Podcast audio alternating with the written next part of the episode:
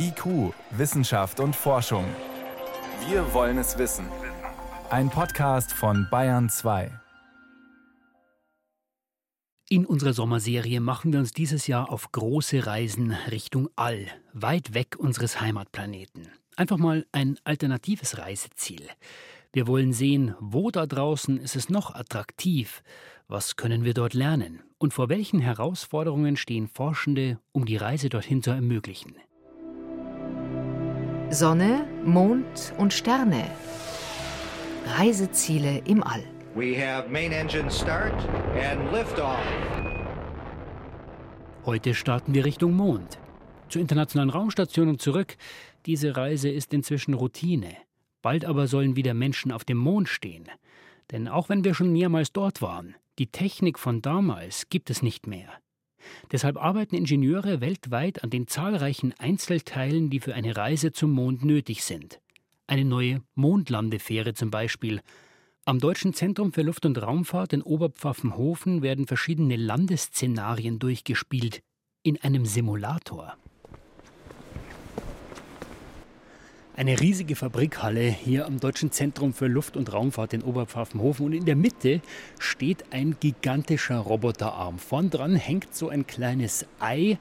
Dahinter eine gigantische Leinwand. Da sieht man die Mondoberfläche. Und das gibt schon einen ersten Eindruck, welches Reiseziel man hier besuchen kann.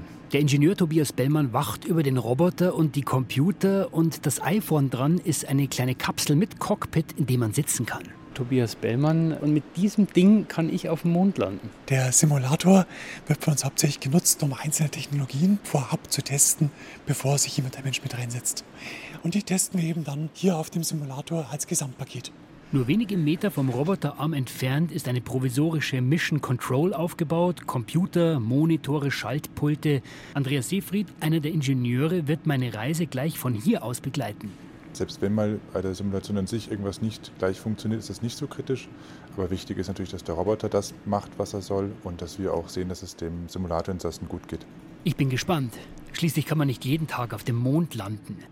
Miguel Neves, einer der Simulationsexperten am Institut für Systemdynamik und Regelungstechnik, begleitet mich zum gigantischen Roboterarm.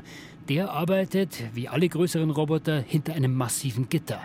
Und er ragt gut vier, fünf Meter in die Höhe. Er kann die eiförmige Kapsel obendrauf um 360 Grad und in mehreren Bewegungsachsen schweben lassen. Jetzt bin ich das ja nicht gewohnt, auf dem Mond zu landen. Kann es sein, dass mir übel wird? Im Prinzip nicht. Der Simulator ist in der Lage, sehr wilde Manöver zu fahren.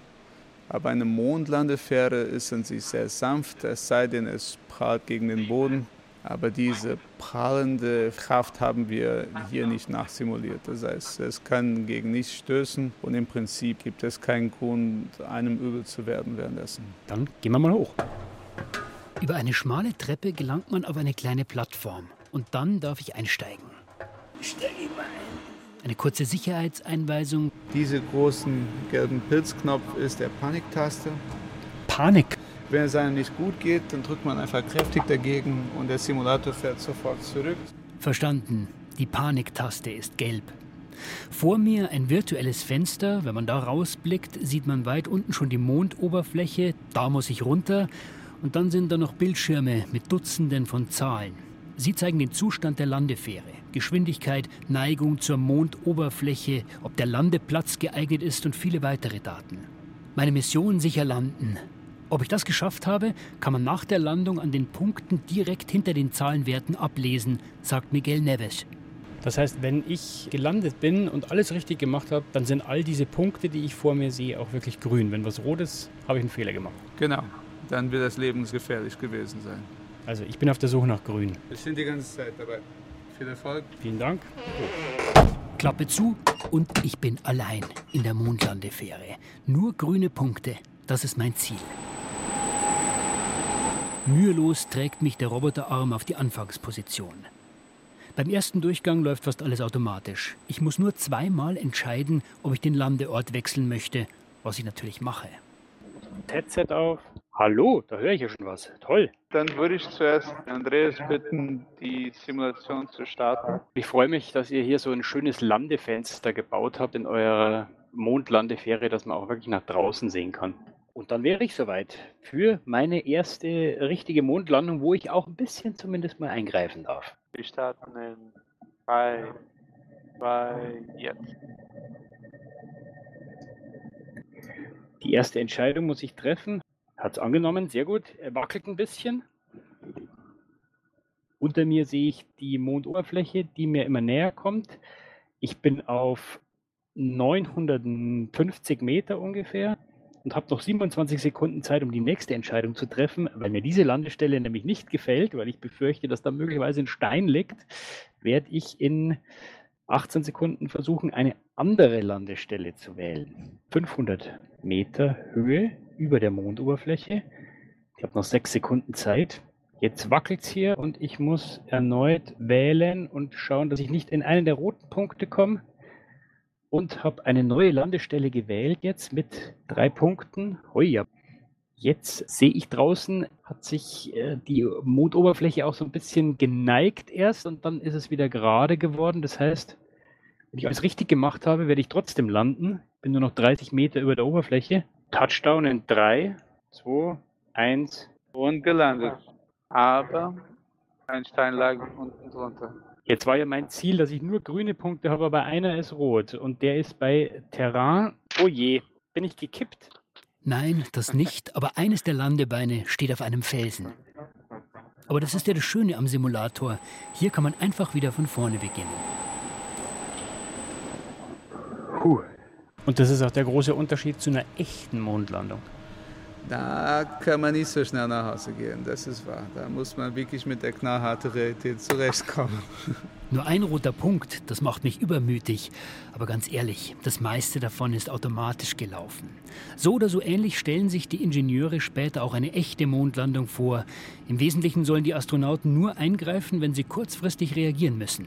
Wenn Felsen im Weg sind oder sie drohen, auf schiefen Terrain zu landen. Und wenn es ganz hart kommt, dann müssen sie den kompletten Abstieg manuell machen. So wie ich jetzt, im letzten, dem schwierigsten Durchgang. Rechts ein Joystick für die Ausrichtung, links den Hebel für den Schub der Triebwerke. Wir starten in 2, 1, jetzt.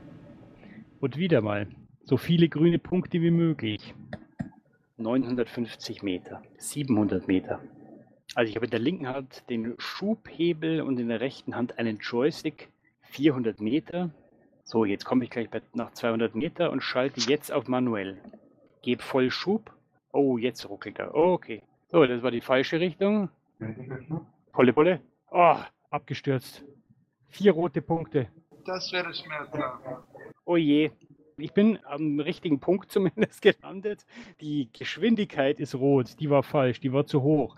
Die Geschwindigkeit nach unten war zu hoch, die Seite war auch zu groß. Manuell, ganz auf mich allein gestellt, habe ich als Laie keine Chance.